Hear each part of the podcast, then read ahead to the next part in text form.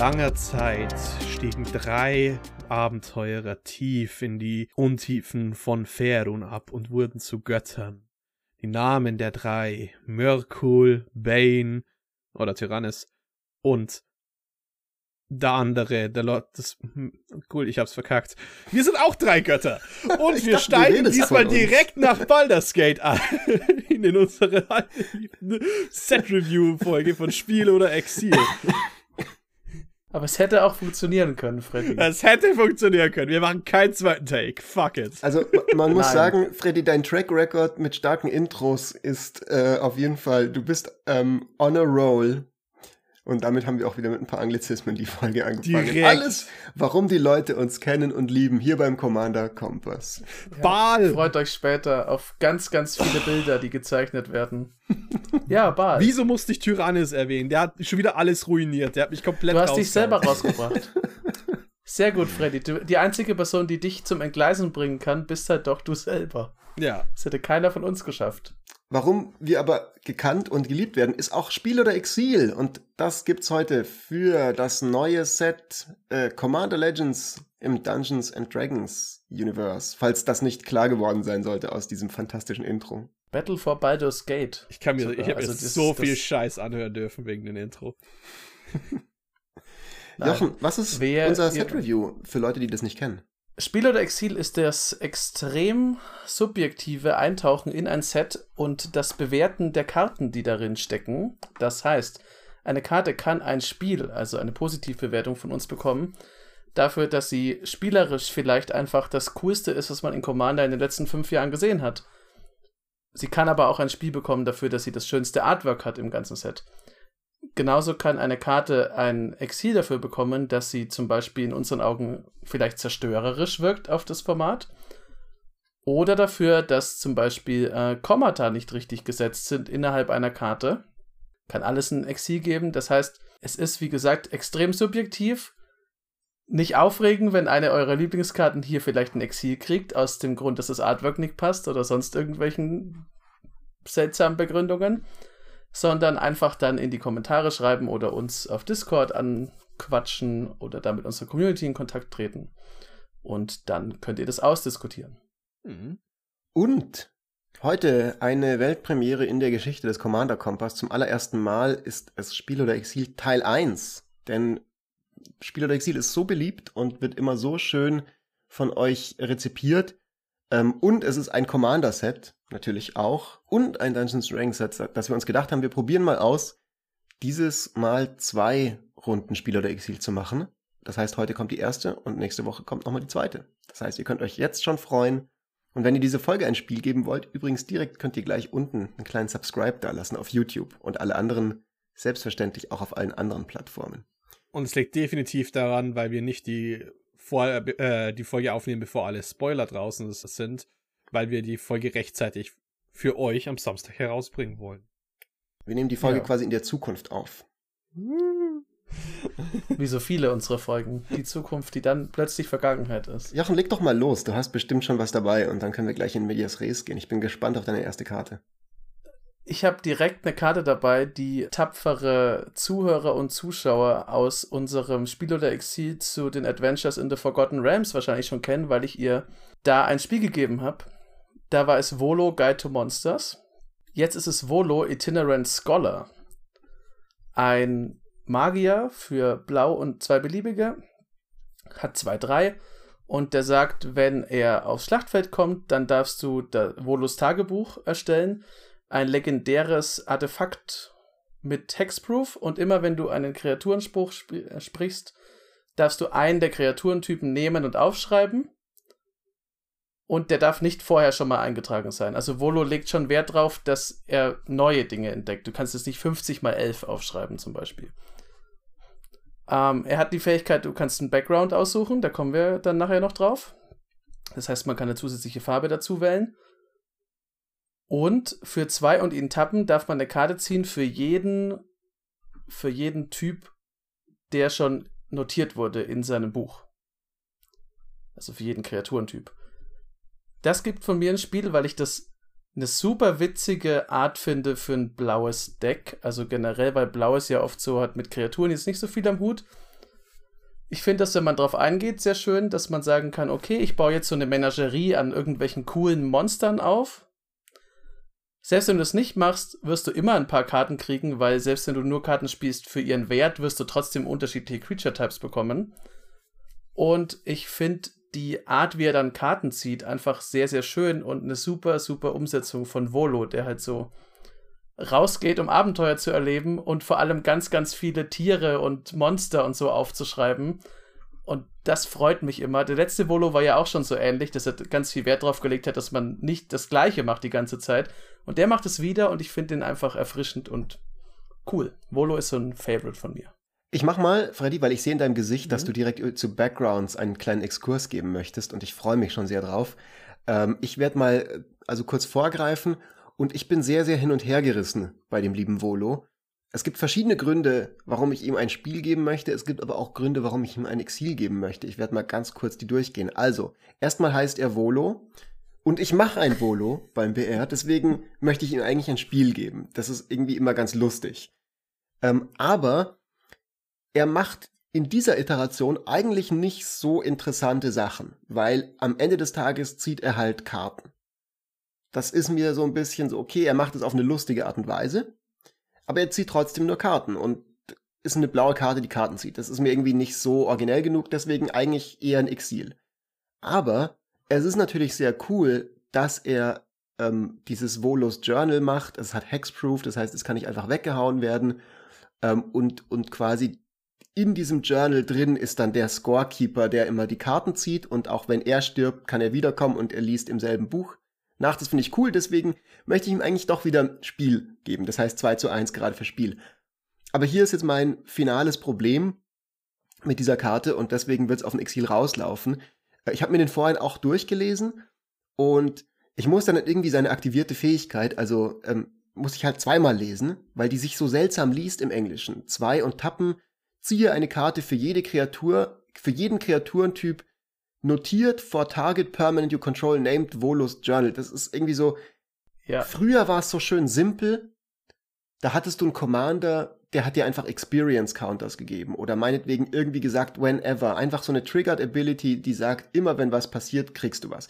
Und da war erst so, also du kriegst diesen Token und dann musst du irgendwie da was notieren und dann, ähm, aber irgendwie musst du dafür dann Target Token, Target Permanent You Control Named, so ist mir irgendwie mittlerweile, ich bin alt geworden. Mir wird sowas zu kompliziert, so ein Wording. Deswegen läuft's auf ein Exil raus. Aber wenn Leute gegen den, gegen den, den gegen mich spielen und einen lustigen kleinen Volus Journal Token mitbringen, der richtig ein kleines, so ein kleines Notizbuch ist, wo sie das richtig in den Token reinschreiben, dann kriegen diese Leute von mir persönlich ein Spiel verliehen. Aber noch bleibt's beim Exil für den Volo. Nicht eine gute Idee. Bei mir, ähm, bekommt der auch ein Exil, aber für was ganz anderes, weil, denn, weil eine der coolsten Dinge, die Sache, die mich auf dieses ganze Set verkauft, ist eine Mechanik. Und es ist die Background-Mechanik. Volo sehe ich nur in zwei Backgrounds. Es ist mein großes Problem an ihm. Ich sehe ihn nur, man nimmt entweder weiß mit, damit man die ganzen weißen Untap-Dinge haben kann. Und dann ist man halt einfach ein Azorius Twiddle-Deck des Haufen Karten zieht und eigentlich ist egal, ab zwei, drei Karten in diesem Journal ist es wurscht und man schaut gar nicht drauf. Oder man geht halt auf die Übervalue und spielt das Simic Volo-Deck, das eh schon existiert. Ich sehe keinen wirklich so großen Platz, den mit schwarz oder mit den roten Hintergründen zu ähm, vereinen oder was das wirklich mehr bringt für seine Art von Effekt, außer ein bisschen halt in die generische Draw-Richtung zu gehen. Kannst du noch mal das ganz kurz, Freddy, erklären, was genau Background jetzt eigentlich ist? Weil ich habe es mittlerweile verstanden, aber am Anfang in der Spoiler-Season ähm, hat mich das immer so verwirrt, weil auf vielen Karten einfach nur drauf stand Choose a Background und es eine Weile lang ge gedauert hat, bis ich geschnallt habe, was das eigentlich genau. ist. Vielleicht können wir das nur kurz erklären für alle Leute, die das noch nicht mitbekommen haben. Jetzt, jetzt ist es nämlich wichtig, weil genau die wichtigste Mechanik für mich ist der Background. Und Background ist quasi die neue Version von Partner. Das ist äh, Backgrounds sind Enchantments die man mit einer Kreatur partnert, die hat Choose a Background hat. Also kann ich zwei, ein Commander und ein Enchantment in meiner Command Zone haben. Das sind die ersten wirklichen Non-Creature, Non-Planeswalker Commander, die man haben kann. Also ich, äh, ich nehme jetzt da mal mein, mein Spiel für Dick voraus, um es am besten zu erklären. Das ist Feywild Visitor. Das ist eine Karte, die hat äh, zwei und ein Blau. Immer wenn du einen oder mehr Geg äh, einen Gegner angreifst mit einer Kreatur und Schaden, zu, äh, Schaden zufügst, darfst du ein 1-1 Flying Fairy Dragon machen. Die, äh, und die Karten sagen nicht nur diesen Text, sie sagen Commander Creatures you own have. Whenever this. Also sie, sie geben den Text den Commander-Kreaturen. Das heißt, wenn Feywild Visitor liegt, macht die Karte gar nichts, wenn dein Commander nicht liegt. Aber sobald einer deiner Commander liegt, dann bekommt er diesen Effekt, dass halt immer wenn du ein oder mehr Non-Token-Kreaturen äh, Schaden machen, machst du einen 1-1 Drachen mit. Und sie gibt dir eben einfach Color Identity, was genau. Ich, und das Wichtige ist, sie geben dir die, Farbidentität. Das heißt, du kannst Volo eben mit anderen Farben paaren und bekomm, äh, mit anderen Backgrounds aus anderen Farben paaren und dann bist du halt ein, quasi wähl deine zwei Farben, äh, die du möchtest. Weswegen ich diese Karten so cool finde, ist, wie sie mit Partner spielen. Weil sie Commander-Kreaturen, die du kontrollierst, die Effekte geben. Also, was ist, wenn ich jetzt so zum Beispiel einen Ukima und einen Kasur-Deck habe, wenn ich dieses Feywild Visitor in mein Deck pack und Ukima und Kasur draußen habe, dann triggern die Effekte doppelt, weil ich zwei Commander-Kreaturen besitzen darf. Mhm. Und da finde ich, sind die nämlich verrückt, weil Jetzt gehen wir zurück zu meinem Feywild Visitor. Cool, ja, okay, verstehe. Mhm. Wenn ich zum, ja. wenn ich, wenn ich es auf Ukima und Kasur habe, äh, äh, Ukima greift einmal an, ich mache zwei äh, 1-1er in der nächsten Runde, kann ich jeden Spieler angreifen damit. Und ich mache sechs 1-1er jede Runde, weil ich zwei Commander habe, die doppelt triggern, die für jeden Spieler, der angreift, einen Token macht.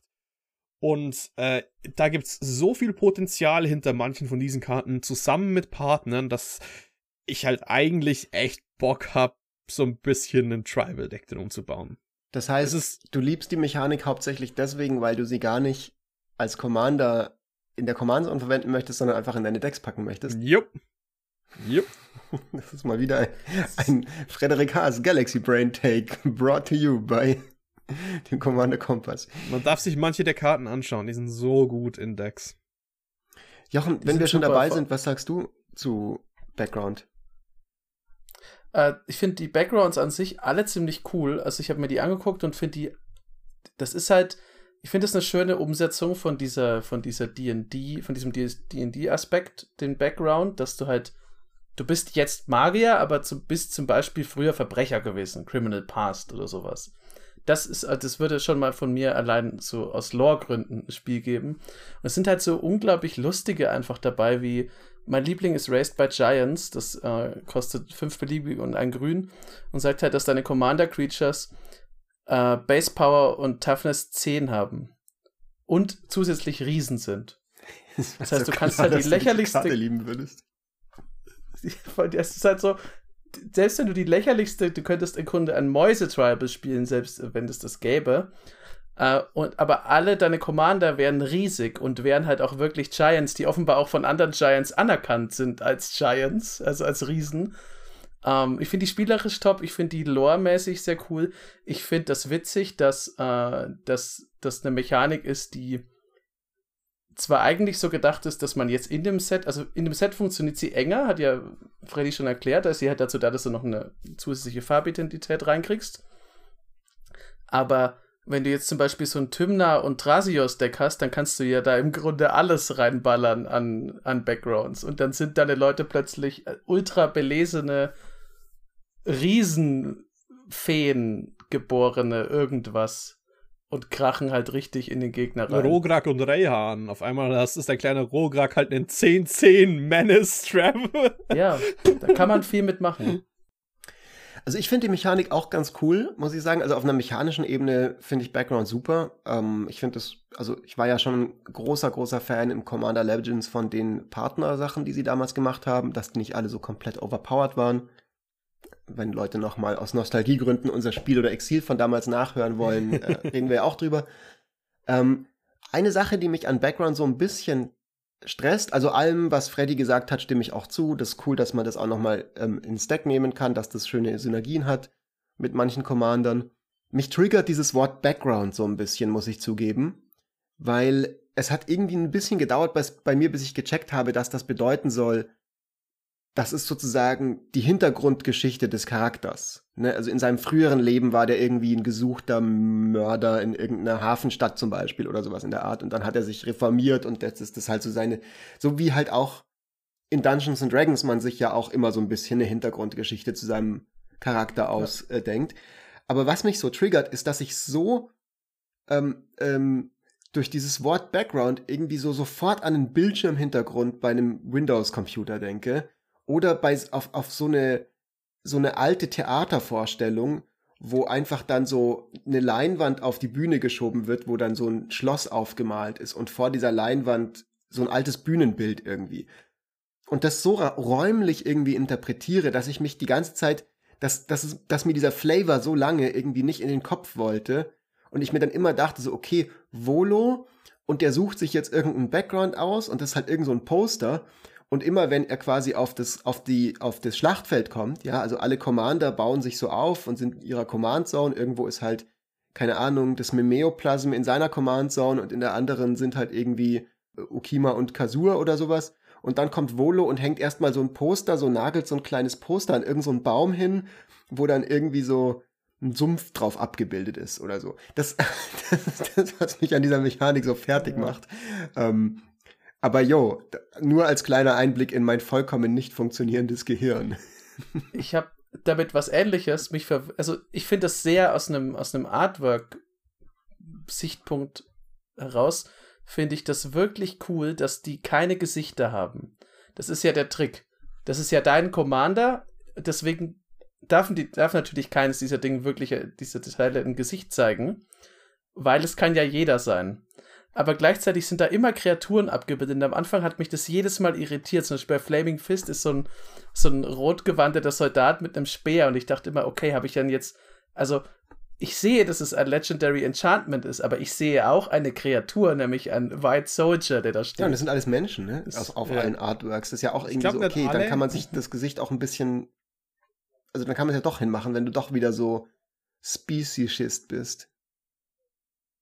Ja, das ja, nicht alle, aber äh, ja, es sind schon meistens, sie sind zumindest humano deutlich humanoid. es wäre jetzt schwierig, da einen Drachengeborenen drin zu erkennen. Ja. ja. Aber Drachengeborener ist ein gutes Stichwort für meine nächste Karte. Oder möchtest du noch was sagen, Freddy? Overall Spiel oder Exil, aber für Ding. Für Backgrounds. Ja, ich glaube, wir sind uns einig, dass es eine coole Mechanik ist, oder? Ich würde okay, auch sagen, Spiel, passt. Spiel. Auf jeden Fall. Ähm, Jochen, du hast gerade Drachen erwähnt und es gibt sehr, sehr viele Drachen in diesem Set, weil es ist Dungeons and Dragons. Auch im letzten Dungeons and Dragons gab es einige Drachen.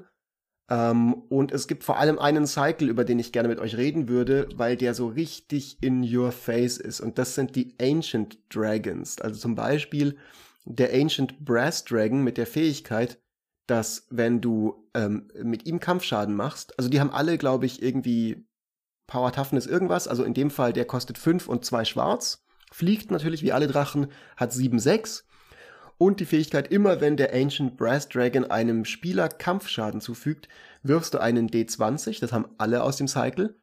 Ähm, und alle, die, die 20 Effekte sind ziemlich insane. Und bei ihm ist es also, äh, dann rollst du deinen D20 und dann ähm, kriegst du äh, Kreaturenkarten in Gesamt-Mana-Kosten X oder weniger aufs Spiel, wo X gleich das Würfelwurfergebnis ist. Das heißt, ich hau Freddy, ich würfel, ich habe eine 19. Oh, die Götter lieben mich, die Götter des Glücks. Ich darf mir dreimal zwei sieben Mana äh, Viecher und noch irgendwas ein bisschen Kleinkram aufs Feld holen. Ich gebe dem Ancient Brass Dragon und tatsächlich dem ganzen Cycle ein Spiel, sogar dem roten. Der rote macht einfach nur Treasure Tokens und Leute wissen, dass ich da immer ein bisschen skeptisch bin mittlerweile mit den ganzen Treasure Tokens weil mein erster Gedanke, als ich die gesehen habe, war, den ersten, den ich gesehen habe, war der rote und ich dachte mir so, oh, okay, schon wieder Treasures, viel zu viele Treasures, muss das sein. Aber die haben alle kein Haste und du musst erstmal durchkommen und connecten mit ihnen. Und ich finde, dafür darf man auch einen richtig fetten, lustigen Effekt bekommen. Man darf einen Blowout kriegen, weil es ist nicht so einfach zu erreichen. Man muss erst durch so ein paar Also man, man muss dann vielleicht Haste geben und Hexproof und wirklich die Blocker dürfen nicht da sein, um das alles zu bekommen. Oder, oder es liegt ein Turncycle rum und wird vermutlich abgeschossen, weil alle Angst davor haben. Also ich finde die nicht komplett overpowered und am Ende kann es halt sein, du würfelst eine 1 oder eine 2. In den meisten Fällen kann man davon ausgehen, es ist im Schnitt irgendwie vielleicht eine 10 oder sowas in der Richtung oder ja. irgendwas, wer weiß. Aber ja, ich finde die cool. Spiel von mir. Verbrenze. Ich hasse diesen Cycle wie sonst was, weil ach ja, das kostet 8 Mana. Entweder ich spiele so einen Hardcore Ramp Deck oder ich Sneak Attack das Ding raus, also kostet es nie 8 Mana. Schmarrn. Dann greife ich an mit den Ancient Silver Dragon und oh, es sind nur 10 Karten, die ich ziehe. Okay, das Spiel ist Borderline gewonnen ab dem Zeitpunkt wegen einer Karte, die ich kurz rausgecheatet habe. Der wahre Grund aber, weswegen ich die Karten so richtig hasse, weil es gibt immer overpowered Scheiße. Und ich meine, komm an. Da viele, viele davon werden einfach in Casual ziemlich over, overpowered Scheiße sein. Wieso ist der Ancient Brass Dragon der wohl freundlichste Drache überhaupt, der keine Nekromantie-Magie in den Büchern kann, weil da hast du den Vorteil, dass du eben äh, kein Dungeons Dragons spielst. Der Nekromantendrache, der Bronzedrache mit, ich hab's Jocho vorher, äh, bevor wir angefangen haben zu filmen, schon gesagt, ich hab in der D&D-Welt mehr Angst vor SpongeBob als vor einem Bronzedrachen. Wenn ein Bronzedrachen vorbeikommt, dann mache ich den Grill an, hole ein Bier raus und red über Gott und die Welt bis zum Abend, äh, bis zur Morgendämmerung, weil die sind richtig geil und gechillt wie Sau. Ja. Also ich bin mir jetzt nicht ganz also, sicher. Würdest du sagen Spiel oder Exil? Raus, Exil. Was sagst Look how they massacred my boy. Äh, ich bin auch, also ich, ich gebe dem, äh, ich habe ja vorhin erklärt, wie Spiel oder Exil funktioniert und ich gebe dem auch rein aus dem Grund, dass der Ancient Brass Dragon die Farbe schwarz hat. Äh, die werden beschrieben mit, das sind die, die uh, the most benign, also die gutmütigsten unter den metallischen Drachen. Das passt schon mal nicht und die sind wirklich keine Nekromanten.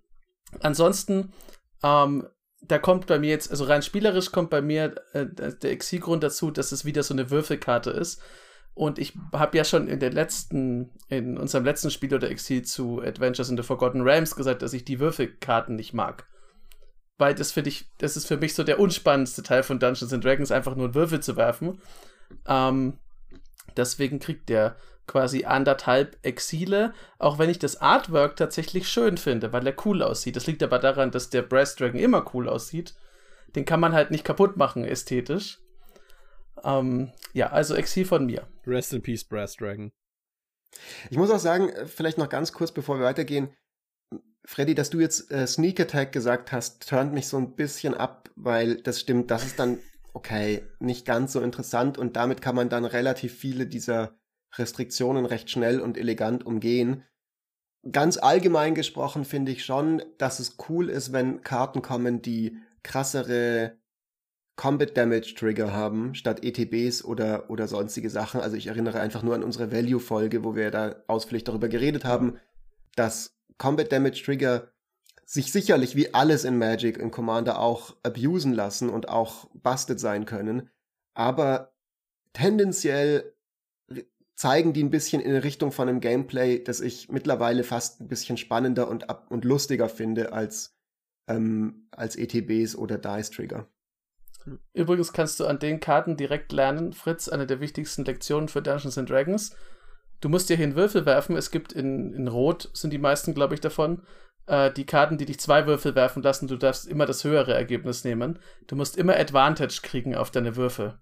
Hm. Immer. Das ist natürlich praktisch, dass das, das auch der Treasure Drache ist, weil ja. Meine, wir leben ja, in einer Welt, wo balanced ist. Aber generell ist halt so eine, ist halt so eine D&D-Sache, wenn du es ist immer geil, wenn du Advantage auf deine Würfe hast, weil das, das steigert schon enorm dein Potenzial und das ist bei dem so und das ist bei den anderen Drachen, die ihm nachfolgen, ja genauso. Jochen, du bist dran. Ich bin dran. Ja. Okay.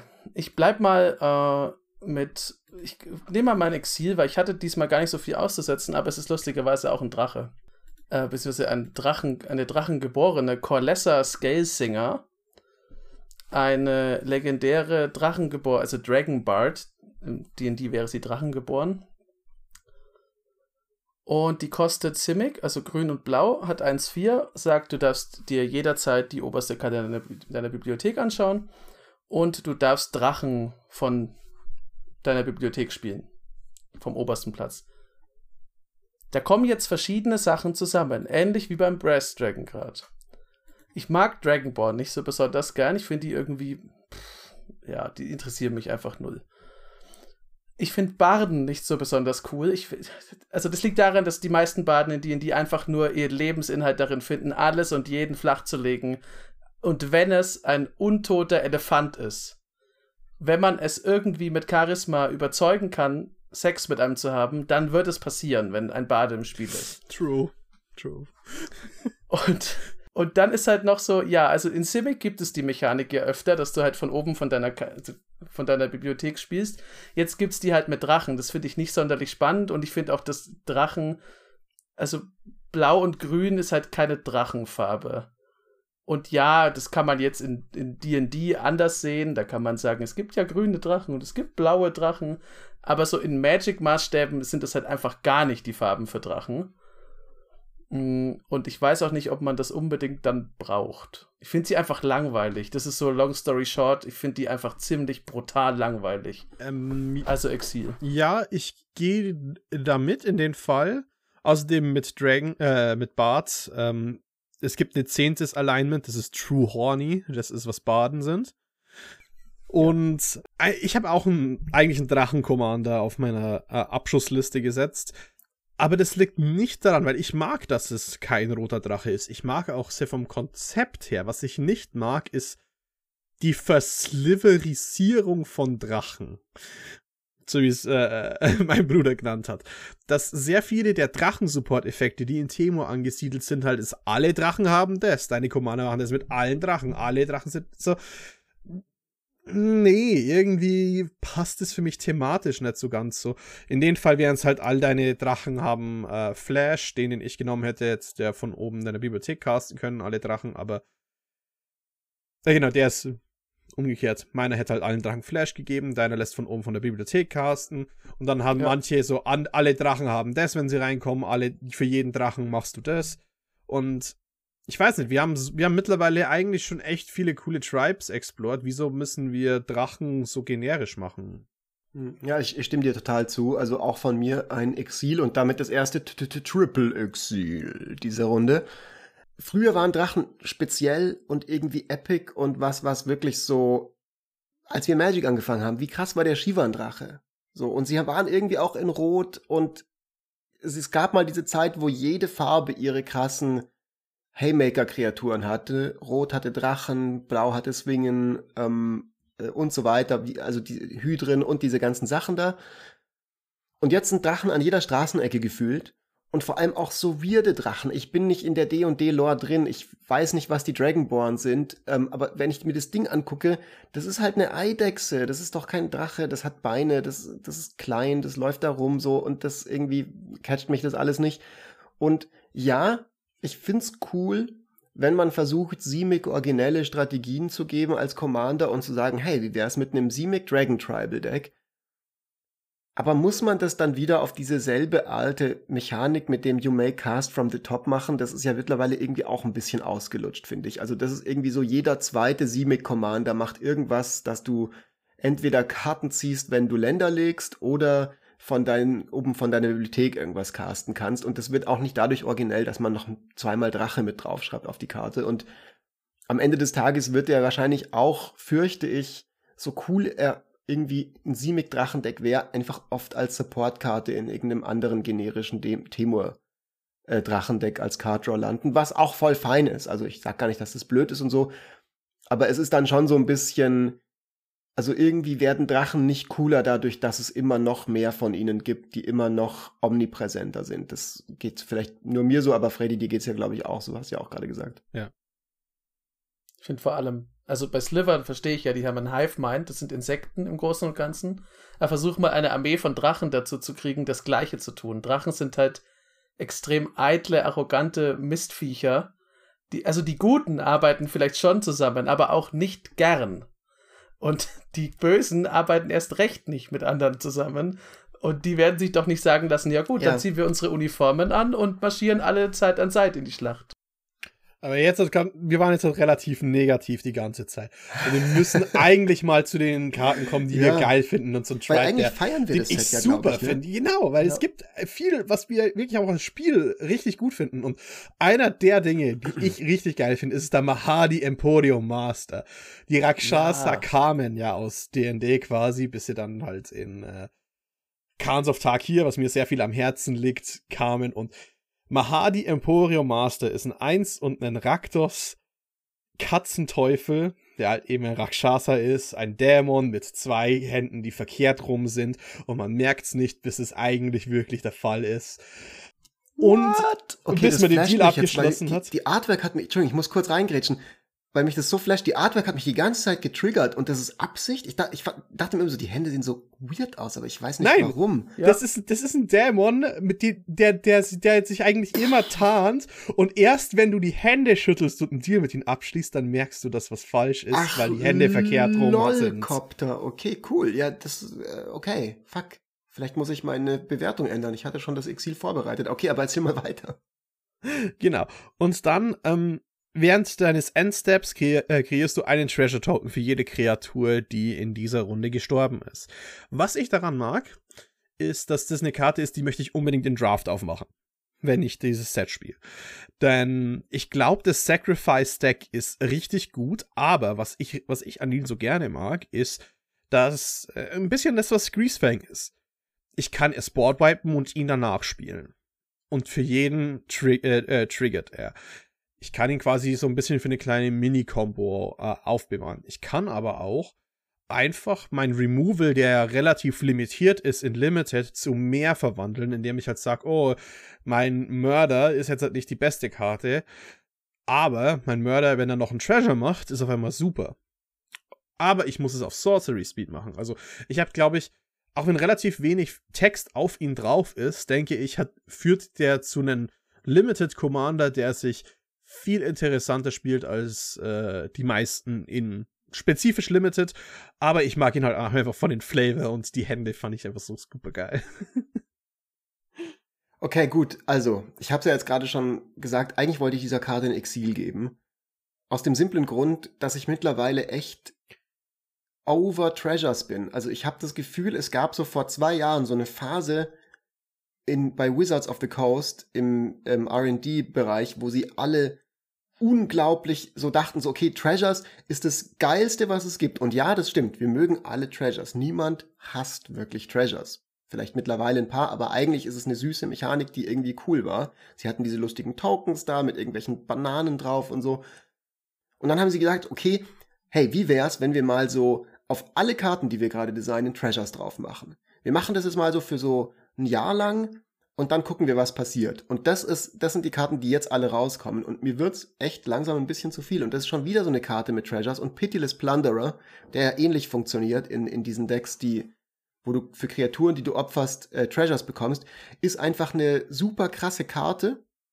Klar, okay, der Mahadi macht das jetzt nur in deinem Zug, der Plunderer macht das immer und ähm, dafür macht der Mahadi das aber auf alle Kreaturen und der Plunderer nur auf deine, aber trotzdem, das ist eine dieser Karten, die du so ein bisschen in Aristocrats Decks fast reinpacken musst, selbst wenn du nicht möchtest, weil sie so potent ist. Und ich weiß nicht, ob ich das cool finde, das jetzt in der Command Zone zu haben. Ich, ich weiß nicht, ob ich Bock auf Decks habe, die damit dann einfach, weil wir wissen alle, dass die absurden Quatsch machen werden. Deswegen hatte ich eigentlich gesagt, Exil aber alle diese Erwägungen sind komplett obsolet geworden.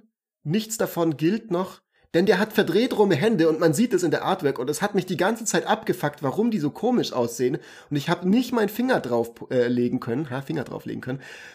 Und jetzt, wo du das gerade gesagt hast, hat, war bei mir genau der Effekt, dass ich dachte so, oh, ich wäre voll drauf reingefallen und ich hätte total mit ihm die Hand geschüttelt und wäre dann eben, hätte meine Seele verkauft gehabt, dementsprechend Spiel, ganz klar.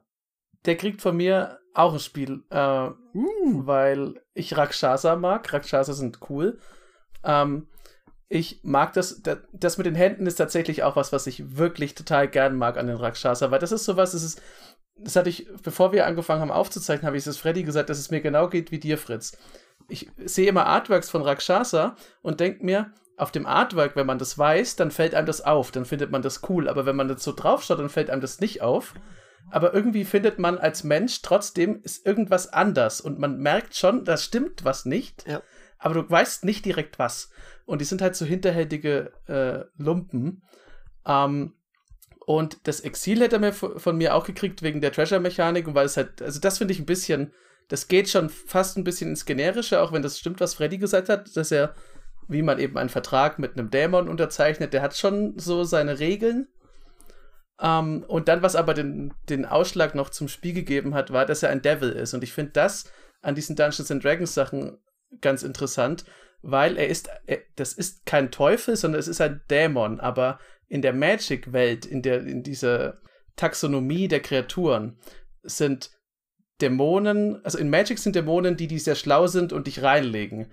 In D&D sind Dämonen, die einfach nur hirnlos gegen, gegen alles dagegen rennen und es kaputt schlagen wollen. Also genau umgekehrt, diese Teufel-Dämon-Sache. Ähm, und ich mag das ein bisschen, wenn man da drauf schaut und sich darüber Gedanken machen kann und sagt, ah, in D&D sind Teufel die Klugen und Dämonen die Dummen und in Magic ist es genau andersrum. Und weil er beide Farben hat, ist es auch nicht so das Problem wie letztes Mal mit äh, hier, wie hieß er? Der Oberteufel Orkus? Der schwarze. Nee, äh, nee der, der, der schwarze äh, mit A. Ich vergesse seinen Namen ständig. Dieser, man zieht Leben, äh, genau. zieht Karten, verliert Leben, Fähigkeit da. Ja. Ja, und das war Asmodeus. halt letztes Mal. Genau, Asmodeus. Und das war halt im letzten Spiel oder Exil hatte ich ja darüber schon geredet, dass der halt schwarz ist und das mega ungewohnt ist für Magic, weil der halt ein Teufel ist. Da ist es jetzt besser. Ähm, deswegen Spiel. Ich mach mal weiter mit dem Ja. ersten Planeswalker der heutigen Folge und zwar ist es Elminster. Einfach nur Elminster. Was ich erstmal schon witzig finde, dass der nicht irgendwie noch so Archduke of irgendwie Epicness oder sowas heißt, sondern nö, ich bin halt der Elminster, Servus. Der Elminster kostet drei Mana blau und weiß. Ähm, ist ein Planeswalker, wie gesagt, kommt mit fünf Loyalitätsmarken ins Spiel und hat die passive Fähigkeit, immer wenn du scryst, dann kostet der nächste Instant- oder Sorcery-Spell, den du ähm, wirkst, diese Runde, x weniger und x ist halt so viel, wie du Karten angeschaut hast beim Scryen. Dann hat er zwei Fähigkeiten, die eine ist plus zwei, zieh eine Karte, dann scrye zwei und die andere ist minus drei, schicke die oberste Karte deiner Bibliothek ins Exil und du erschaffst so viele 1-1 blaue Fairy Dragon Creature Tokens mit Fliegen, wie die Karte Mana Value hatte. Und Natürlich, weil wir sind in einem Commander-Set, kann der Elminster auch dein Commander sein. Von mir kriegt der Elminster ein kleines, gemütliches Spiel, weil ich so ein schönes Deck habe, wo der genau gut reinpasst. Mich freut es immer, wenn es manchmal Karten gibt, die irgendwie sich gut einfügen. Ich habe ja mein Yenet-Deck, äh, das ich auch das eine oder andere Mal schon erwähnt habe. Das ist in Esper-Farben. Das geht auf Yenet mit diesem geraden, ungeraden Mana-Kosten und wo ich dann immer, wenn ich angreife, die oberste Karte aufdecken kann von meiner Bibliothek. Und wenn sie ungerade Mana-Kosten hat, kommt sie ins Spiel. Das passt sehr gut. Der Elminster hat ungerade Mana-Kosten und er interagiert mit der obersten Karte meiner Bibliothek. Ich habe in dem Deck einiges an Scry drin. Er scryt mir, legt die obersten Karten hin und ich habe auch einige Instants und Sorceries in dem Deck drin, die er billiger macht. Ähm, und diese minus 3 minus äh, Fähigkeit ist dann auch in Ordnung, weil die auch eine Art von Top-Deck-Manipulation ist. Ein bisschen kontraintuitiv in Yenet, weil ich eigentlich ja die teuren Karten oben lassen möchte, aber äh, so als Backup. Und was ich cool finde an dem, und deswegen habe ich den auch reingenommen, weil ich das mal euch fragen wollte, könnt ihr gleich noch nach eurer Kartenbewertung dazu was sagen. Ähm, ich find's angenehm, dass Planeswalker ähm, mit dieser Typeline, oder ich frage mich, ob diese Typeline, der kann jetzt dein Commander sein, den eigentlich spielerisch schlechter macht. Also ob die jetzt, wenn sie das nicht hätten, noch eine zusätzliche Loyalitätsfähigkeit dahin gepackt hätten. Und einfach aufgrund von dem Platz, weil das macht ja eigentlich nichts, wenn der eine 99 ist. Aber irgendwie finde ich das also ich kann mir vorstellen, dass es ein bisschen so wäre, aber irgendwie finde ich das ganz entspannt, dass der jetzt nicht so ein kompletter Busted Planeswalker schon irgendwie ist mit irgendeiner Ultimate, wo du jetzt schon weißt, okay, da hat niemand Bock drauf, aber wir werden sie alle die ganze Zeit spielen und uns gegenseitig dafür hassen. Ähm, sondern es ist halt der Elminster, der macht halt, der ist halt okay. Der macht halt Fairy Dragons. Ja, ich mache einfach mal mit Elminster weiter. Ich gebe dem auch ein Spiel. Ich finde den mechanisch interessant. Also, das ist kein Planeswalker, der mich aufregt. Ich finde Fairy Dragons cool. Das ist ähm, wirklich das so. heißt Das- Fairy Dragons. Das ist mittlerweile der Standard, an dem man neue Planeswalker-Karten misst. Es ist kein Planeswalker, der mich aufregt. Spiel. Ich, ich mag, ich finde halt, Elminster ist halt, das ist halt, das ist ein cooler Zauberer. Ich find, es gibt viele Zauberer, die ich nicht mag. Ich bin generell nicht so der Zauberer-Fan. Aber Volo, Elminster, das sind auch, der sieht auch ein bisschen aus wie Gandalf in, in farbig, also in, in vielfarbig. Ja, in Purpur. Ähm, und ja, der macht halt mechanisch schöne Sachen. Ich finde Fairy Dragons einfach unglaublich niedlich und cool. Äh, das heißt, es hätte sowieso noch mal ein Lore-Minispiel dazugegeben. Äh, ja, und ich, ich glaube, bei dieser Ka- Kenbyo Commander-Sache nur kurz, der hat ja im Grunde drei, weil er hat ja noch oben seinen Erinnerungstext. Ähm, und ich habe gerade noch mal geguckt, weil Estrid hat ja zu, kann ja auch, zum, also, oder Lord Windgrace, die gab es ja auch schon, die hatten auch drei und konnten, können dann Commander sein. Also es hindert sie nicht, dass sie es dann unten ganz klein irgendwo reinschreiben. Ähm, ich finde es aber insgesamt nicht schlimm. Also ich finde lieber, ich finde es eigentlich cooler, wenn es eine Static gibt und äh, dann zwei Fähigkeiten. Es muss nicht alles eine Ultimate haben, aber Ultimates sind natürlich auch in Commander ziemlich cool. Ähm, ich glaube mit, äh, also ich glaube, das mit der Typeline, dass sie da ist, macht nicht so viel aus. Ich glaube, das Wichtige ist, dass es auf, Comma äh, auf Planeswalker liegt, die einen gewissen großen Build-Around um sich haben, wie jetzt eben, dass da das Scry drauf ist, weil ich glaube, wenn die Typeline nicht drauf wäre, dann wäre er mehr generisch, also quasi noch ein bisschen mehr. Dann würdest du vielleicht nicht durch Scry das reduzieren, sondern durch was anderes. Aber dann wäre vielleicht auch schwächer, weil du möchtest ihn ja zu stark und zu generisch machen. Ich glaube, das ist, was es wirklich erlaubt, so die, die Identitätsfindung. Und Elminster hat auf jeden Fall eine Identität. Und ich muss ihn einfach mal fürs Artwork praisen, weil eine Sache, die mir in diesem Set nicht so gut gefällt, ist sogar das Artwork, weil so viel so absolut ähnlich aussieht. Elminster ist ein Dude, er ist ein riesen Nerd auf dem Bild. Und weißt du was? Lightning Bolt, Lightning Bolt, Lightning Bolt. Ich habe einfach Bock auf ihn, weil er ist mein Nerd. Er sieht auch einfach auch fabulous geiles- aus, ne? Ja, und auch sein Alternate Artwork sieht richtig cool aus. Der, der sieht halt aus wie ein klassischer Magier in seiner normalen Karte und in seinem Alternate Artwork sieht er aus wie so ein richtig. Da sieht er noch mehr aus wie Gandalf, finde ich, weil auch mit der Hand am Schwert und so, das ist halt dann, wie ich sagte, so ein badass, cooler Zauberer. Ja.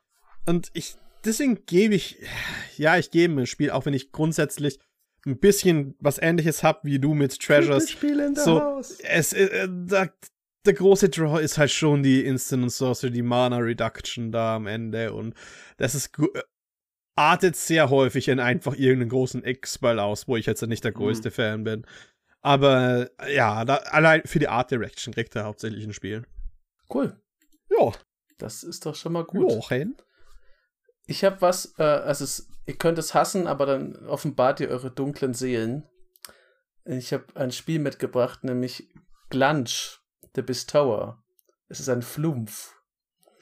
Er kostet Celestia und ein beliebiges, hat 0,5 fliegend. Es ist ein legendärer Jellyfish, also eine Qualle. Und zu Beginn deines Endsteps darfst du einen Spieler aussuchen. Der darf auf eine Kreatur, die er aussucht, 2 plus 1 plus 1 Marken legen. Dann suchst du einen zweiten Spieler aus, der darf eine Karte ziehen. Und dann suchst du einen dritten Spieler aus und der darf zwei Treasure Tokens erschaffen. Ich habe ja meine Probleme mit Group Hug, weil Group Hug oft dumm ist. Ich finde, also in meinen Augen, ich will niemanden beleidigen, spielt so viel Group Hug, wie ihr wollt. Manchmal mache ich das auch, aber oft ist es halt, alle kriegen alles. Und das ist ein bisschen doof, wenn man Leute vernichten will. Der Glunch oder Glunch, der macht das, der ist halt so ein Flumpf, so ein klassischer freundlicher Flumpf, der gibt den Leuten was, wenn man in seine Nähe kommt, der ist einfach grundgütig und wundervoll. Aber äh, du kannst halt gezielt eine Person auslassen aus seinen Segnungen, was es wieder nicht so unclever macht. Weil wenn du jetzt deinen Arch-Enemy hast, musst du dem nicht auch noch was geben. Und du kannst natürlich dich mit der, mit der besten Fähigkeit für dich selber wählen. Also das ist, finde ich, relativ intelligent, group-huggig gemacht. Und es ist halt ein Flumpf und die sind einfach fantastisch. Und Flumpfs zu töten ist böse. Na, also, du, du siehst schon so aus, als möchtest du was über den Flumpf sagen, über den Glunsch, den Flumpf. Ich oder Weißt du, oder? was ich, weißt du, was ich nicht mag? Es ist ein Trope, den ich allgemein in Fantasy nicht mag. Ich mag die Treants nicht. Ich mag die komischen Pilzwesen nicht. Ich habe einen absoluten rassistische Tendenzen gegen alles, was Pilze ist. Sentiente Pilze. Pilz. Flumpf sind nah genug dran. Okay, gut, Freddy. Das ist eine Ah. absolutistische Tendenz, die sich hier offenbart. Aber, ähm, er ist fein. Ich gebe ihm aber trotzdem einfach ein Exil aus dem Grund, weil ich weiß genau, wie blöd den manche Leute verwenden werden. So, und dann gebe ich dir was und dann gebe ich dir was und ich gebe mir selbst nur am Ende was. Oh, wieso hast du eine Karte gezogen? Nee, uns jetzt sind alle oppressed. Oh, ich bin tot. Also ja, so ich, würde ein Flumpf auch denken. ich, ich rette mal den Commander Kompass Seelenscore, nachdem Freddy hier äh, schon offiziell gesagt hat, er hat keine Spiel. Also äh, vollkommen egal, alles andere, Jochen, in dem Moment, wo du gesagt hast, ich habe Glansch dabei, es ist ein Flumpf, was um mich geschehen? Ich, ich muss dieser Karte ein Ja. Spiel geben. Es ist. Ich, ich kann dazu nichts sagen. Also, ich meine, spielerisch, klar, coole Karte. Ich, ich finde sie echt tatsächlich total interessant, auch als Deck. Alles, was du gesagt hast, unterschreibe ich so, aber es ist Glansch und er ist ein Flumpf und das ist ein Exil. Äh, ein Spiel, ein Spiel. Tut mir leid, Glansch. Übrigens, Fun Fact, dass die, der Gattungsbegriff Flumpf, ich habe vorher noch nachgeschaut, weil ich das nicht mehr genau wusste, der kommt daher, die fliegen in der Luft und die saugen oben Luft an und schweben dann mit der Luft, die sie angesaugt haben, so langsam durch den Raum. Und das ist ein ganz leises so Flumpf, es macht halt dieses Geräusch, das hört man aber nur, wenn man sehr leise ist und in der Nähe von einem Ich, Flumpf. ich, ich habe eine kurze Frage, bevor wir zur nächsten Karte gehen, als ihr zwei als Dungeons and Dragons Experten. Die Leute, die Dungeons and Dragons sich mal ausgedacht haben, so in den 90ern, Jahr, äh, 90er Jahren und dann vielleicht auch seitdem, Massiv viel waren Gras. die alle stoned die ganze Zeit?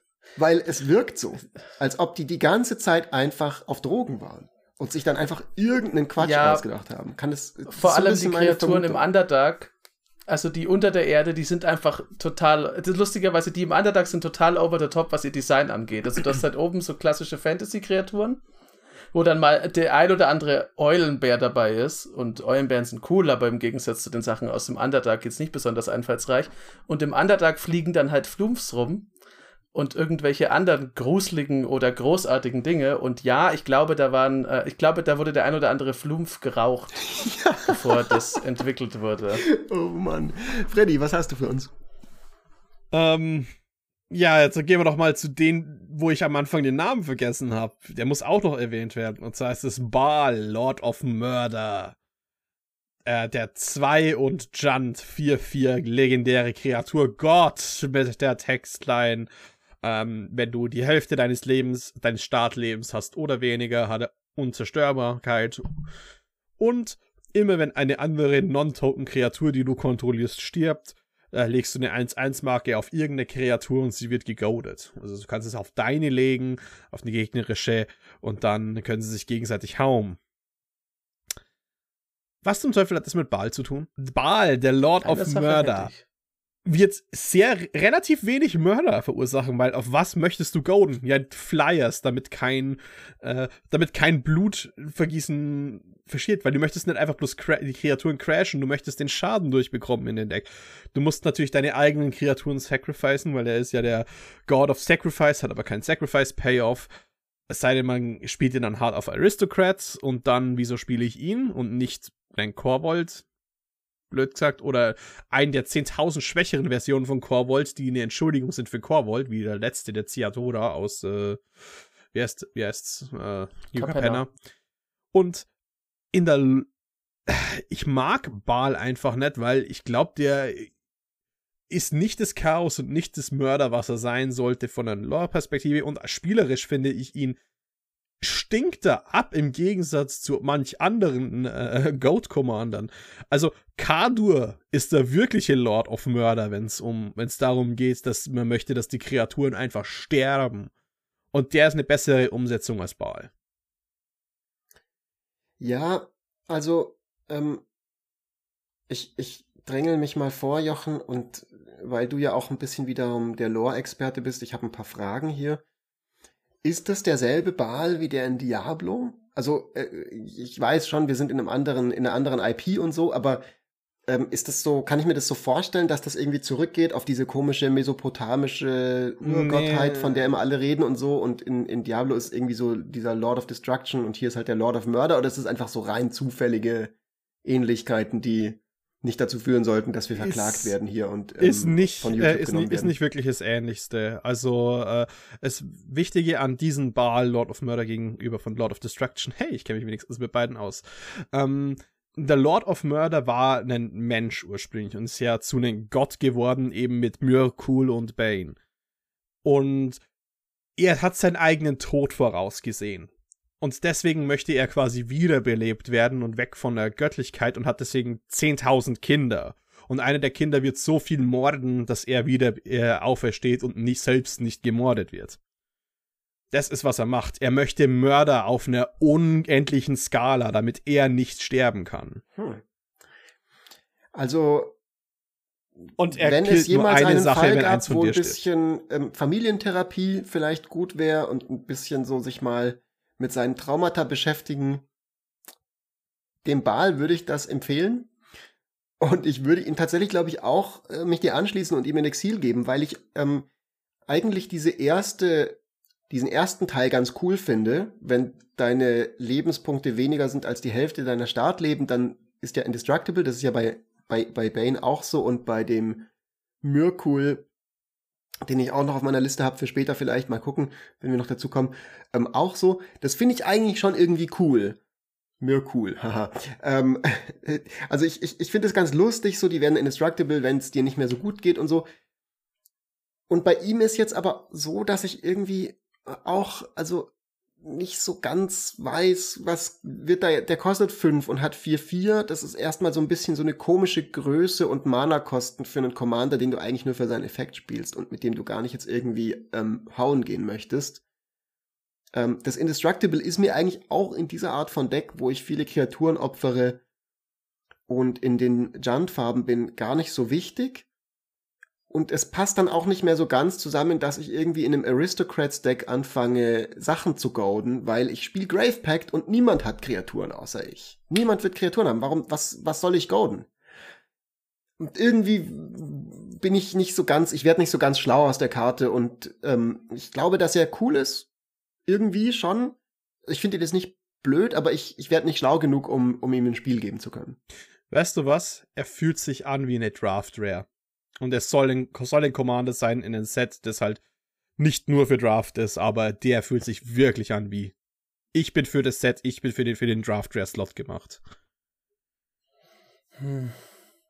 Also ich gebe dem vorab, ich gebe dem auch einfach, äh, um es kurz zu machen, Exil. Ich finde äh, Gottheiten von Mord und Totschlag immer äh, total dämlich. Also ich weiß nicht, wer sich denen anschließt. Äh, aus der menschlichen Geschichte weiß ich, dass es genügend Leute geben würde, die das tun, aber ich finde das einfach doof. Das Einzige, was ich an ihm mag, ist, äh, dass ich, dass der, dass der zweite Absatz, finde ich, ganz schön umsetzt, dass dieser Kreislauf aus Mord und Totschlag halt nie endet. Das, wenn einmal Blut fließt, dann fließt halt bis zum Ende Blut. Dann geht die ganze Zeit, wird dann getötet. Ähm, das ist, finde ich, sehr thematisch passend zu seinem Namen. Ich finde ihn halt nur generell einfach blöd und ich finde ihn jetzt auch nicht so over the top cool, also spielerisch, dass ich sagen würde, das rechtfertigt jetzt ein Spiel für mich. Also Exil kann er direkt. Wir haben eigentlich das gemacht, was äh, als einziges einem Gott schaden kann und ihm dreifach Exil reingeballert. Ja. Ich glaube, es ist mein Zug, oder? Hm? Ja. Und ich merke, dass wir jetzt schon wieder, ähm, also ich habe auf meiner Liste jetzt noch ein Exil und ein Spiel. Ich mache mal mein Spiel falls wir überhaupt noch zu allem kommen. Wir haben ja glücklicherweise zwei Folgen. Übrigens an alle Leute da draußen, äh, wenn ihr Spiels, Exils habt äh, und Lust habt, die in den Kommentaren zu lassen, fühlt euch frei. Wir freuen uns sehr, davon zu lesen. Und ich sehe auch, dass wir so bei der Zeit sind, dass ich jetzt nicht mehr alle meine Karten sagen werde. Aber was ich noch dabei habe, ist das Monster Manual. Und ich bin ja jemand, der wirklich nicht sich gut mit Dungeons Dragons auskennt. Das Mon Monster Manual kenne aber natürlich sogar ich. Äh, das gibt es auch als eigene Karte. Es kostet, ist ein Artefakt, kostet drei und ein Grün und hat Adventure. Die zoologischen Studien für zwei und ein Grün ist eine Hexerei. Die sagt, ähm, mill fünf Karten und dann kriegst du eine Kreaturenkarte aus deinem Friedhof auf die Hand zurück, die auf diese Art und Weise gemillt wurde. Wenn du es also als Adventure gespielt hast, für alle, die die Mechanik noch nicht kennen, die Karte geht dann erstmal ins Exil und aus dem Exil kann ich dann das Monster Manual für seine normalen Mana-Kosten casten, mit denen ich es auch immer aus der Hand casten könnte. Da ist es dann eben ein Artefakt. Mit der schönen alten Fähigkeit, die man äh, kennt und mag in Grün, eins und Grün tappen. Du darfst eine Kreaturenkarte aus deiner Hand ins Spiel bringen. Und Kleiner Exkurs in die Anfangs-Timmy-Tage vom kleinen Fritz, als er mit 13 Jahren mit Magic angefangen hat und irgendwann zum ersten Mal den elvischen Pfeifer gesehen hat, den Elvish Piper, und dachte so, what? Die Karte ist ja insane. Der kostet nämlich 3 und grün, hat 1-1 und äh, die aktivierte Fähigkeit grün und tappen und bringt dir dann auch eine Karte ins Spiel. Und ich dachte mir so, okay, Moment, Ihr sagt mir also, ich kann ein Grün zahlen und ich kann meine gewaltigen Ballote, meine 7-7 Vanilla-Karte, die normalerweise 7 Mana kosten würde, einfach ins Spiel bringen. Und ich muss nur diese 4 Mana-Kreatur casten und sie muss nur lange genug überleben mit 1-1, dass ähm, ich das machen kann. Das ist ja, das ist ja bastet. Hey Fritz. Lightning Bolt. Ja, ich weiß, ich weiß, ich weiß. ähm, der kleine Timmy Fritz musste auch schneller als ihm lieb war erwachsen werden und diese Erfahrung mit dem Lightning Bolt machen, Freddy. Aber das Schöne ist, das Monster Manual, das kannst du nicht Lightning Bolten. Das ist nämlich keine Kreatur und es ist ein bisschen resilienter dadurch als der elvische Pfeifer. Und dadurch gibt's für mich äh, von mir ein Spiel für diese Karte, weil ähm, es ist Instant Speed, du kriegst, bringst Kreaturen ins Spiel. Ich finde, es ist nicht komplett ähm, äh, Mischugge, aber es ist sicherlich einer der besten Iterationen von diesem Effekt bisher. Also wir hatten, glaube ich, diese verschiedenen Artefaktportale, die haben meistens vier und Tappen gekostet für einen ähnlichen Effekt, die es dann gab, vier zum Ausspielen und vier für die aktivierte Fähigkeit. Ähm, aber genau, ich finde das eine nette kleine Karte. Für mich ein bisschen Nostalgie mit dem elvischen Pfeifer. Und deswegen Spiel.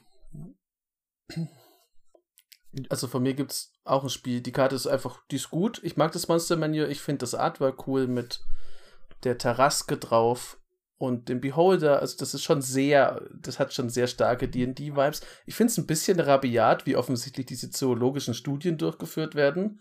Weil wie macht man das? Man schießt mit der Shotgun wild in Gebüsch und zieht dann das raus, was noch atmet. Oder wie muss ich mir das vorstellen? Oder ist das nicht mehr atmet? Nee, ich, Keine Ahnung, ich weiß. Also vom Flavor her finde ich, dass es so ein bisschen wirkt wie Archäologie oder sowas. Ne? Also du guckst dir Fossilien an und, und lernst dann über die in, an ihren Spuren aus deinem Friedhof heraus. Irgendwie sowas in der Art. Und du gehst in die Bibliothek, also du studierst erstmal. Irgendwie so, finde ich, kann man das sich ganz gut vorstellen. Ja, das, das war auch mein erster Gedanke, aber dadurch, dass man es auf die Hand nimmt und dann von der Hand wieder da rauslegen kann, war so, okay, aber irgendwie muss es ja noch atmen. Äh, Okay, ein, ich habe hier einen, einen schlimmen, äh, einen leicht röchelnden Bernhardiner gefunden. Gefunden. Los geht's. Jetzt wird er gespielt. Ähm, finde ich eine schöne Karte. Ich finde auch Adventure eigentlich ganz cool, auch wenn ich. Es gab bisher immer so wenige Adventure-Sachen. Äh, das, das fand ich schade. Um, ähm, aber ja, mehr kann ich zu der Karte eigentlich nicht sagen. Natürlich ist sie trotzdem, die ist halt ein Removal-Magnet. Weil auch wenn sie ein Artefakt ist und das Schwierige zu zerstören ist als der Elvish Piper, werden die Leute dir natürlich dann wahrscheinlich Abraid oder sonst was draufklopfen, weil sie nicht möchten, dass deine mächtigen Ballote ins Spiel kommen. Wichtig ist aber trotzdem, dass das Ding quasi mit Haste funktioniert, weil es ist ein Artefakt.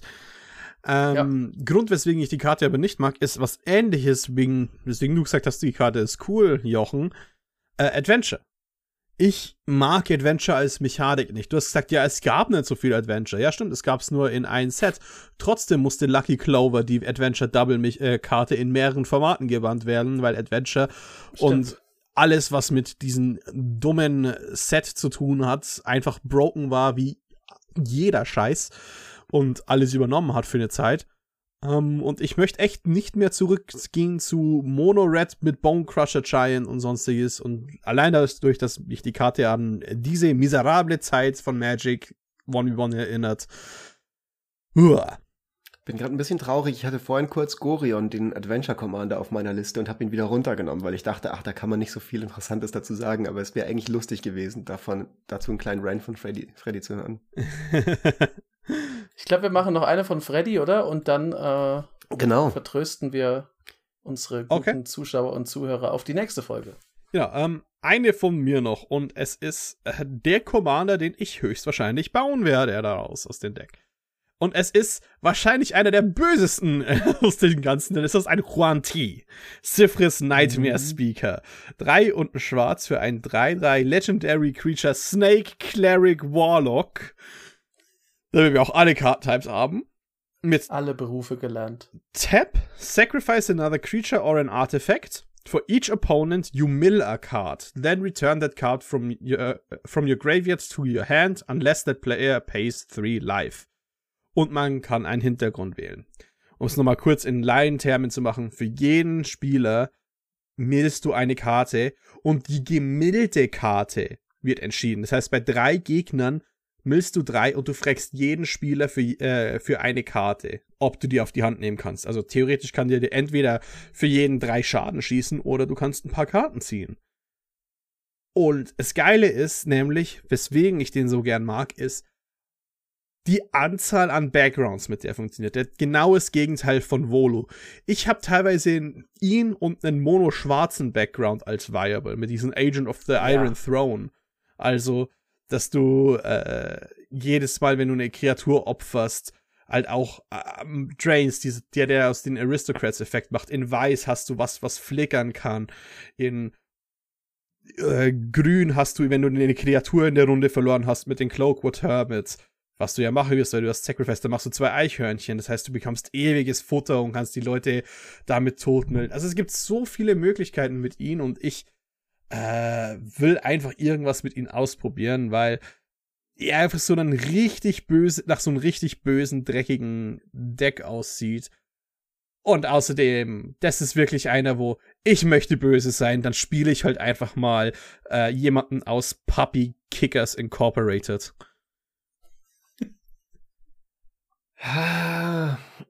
Ich weiß nicht, was ich dem geben soll, weil ich irgendwie es ist so eine Karte, die mich so ein bisschen kalt lässt.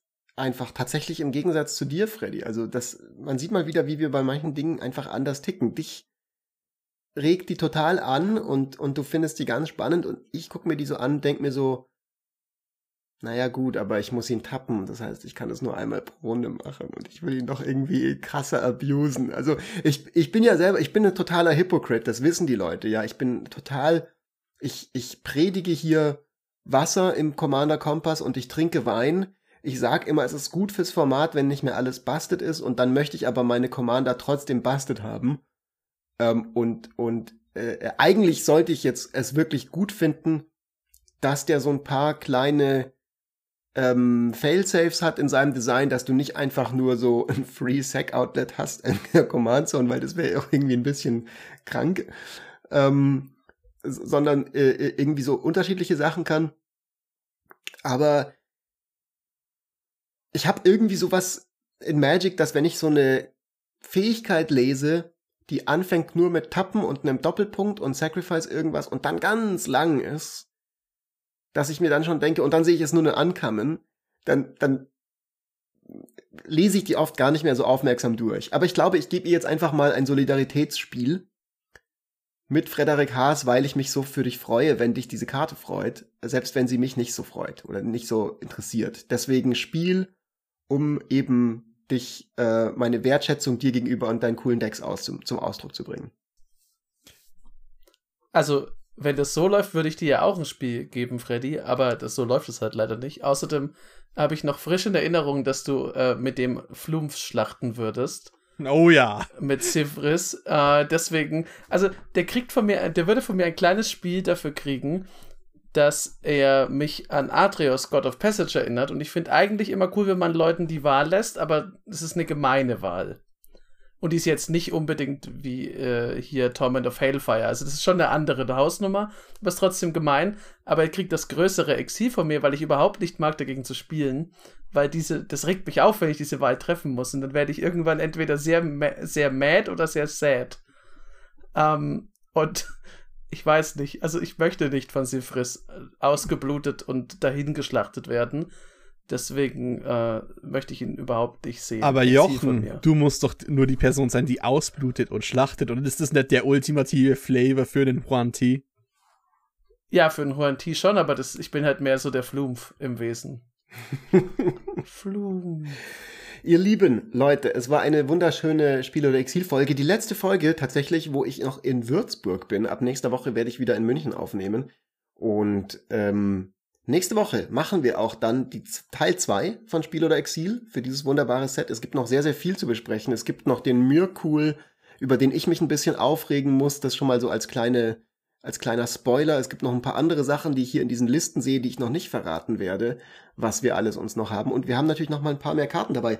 Wenn ihr das jetzt cool fandet und euch das gefallen hat, dann könnt ihr die üblichen Dinge machen, um uns zu supporten. Und zwar vor allem Bewertungen geben auf Spotify und Apple Podcasts und liken und subscriben auf YouTube. Das ist so ein bisschen das Geilste, was ihr für uns machen könnt.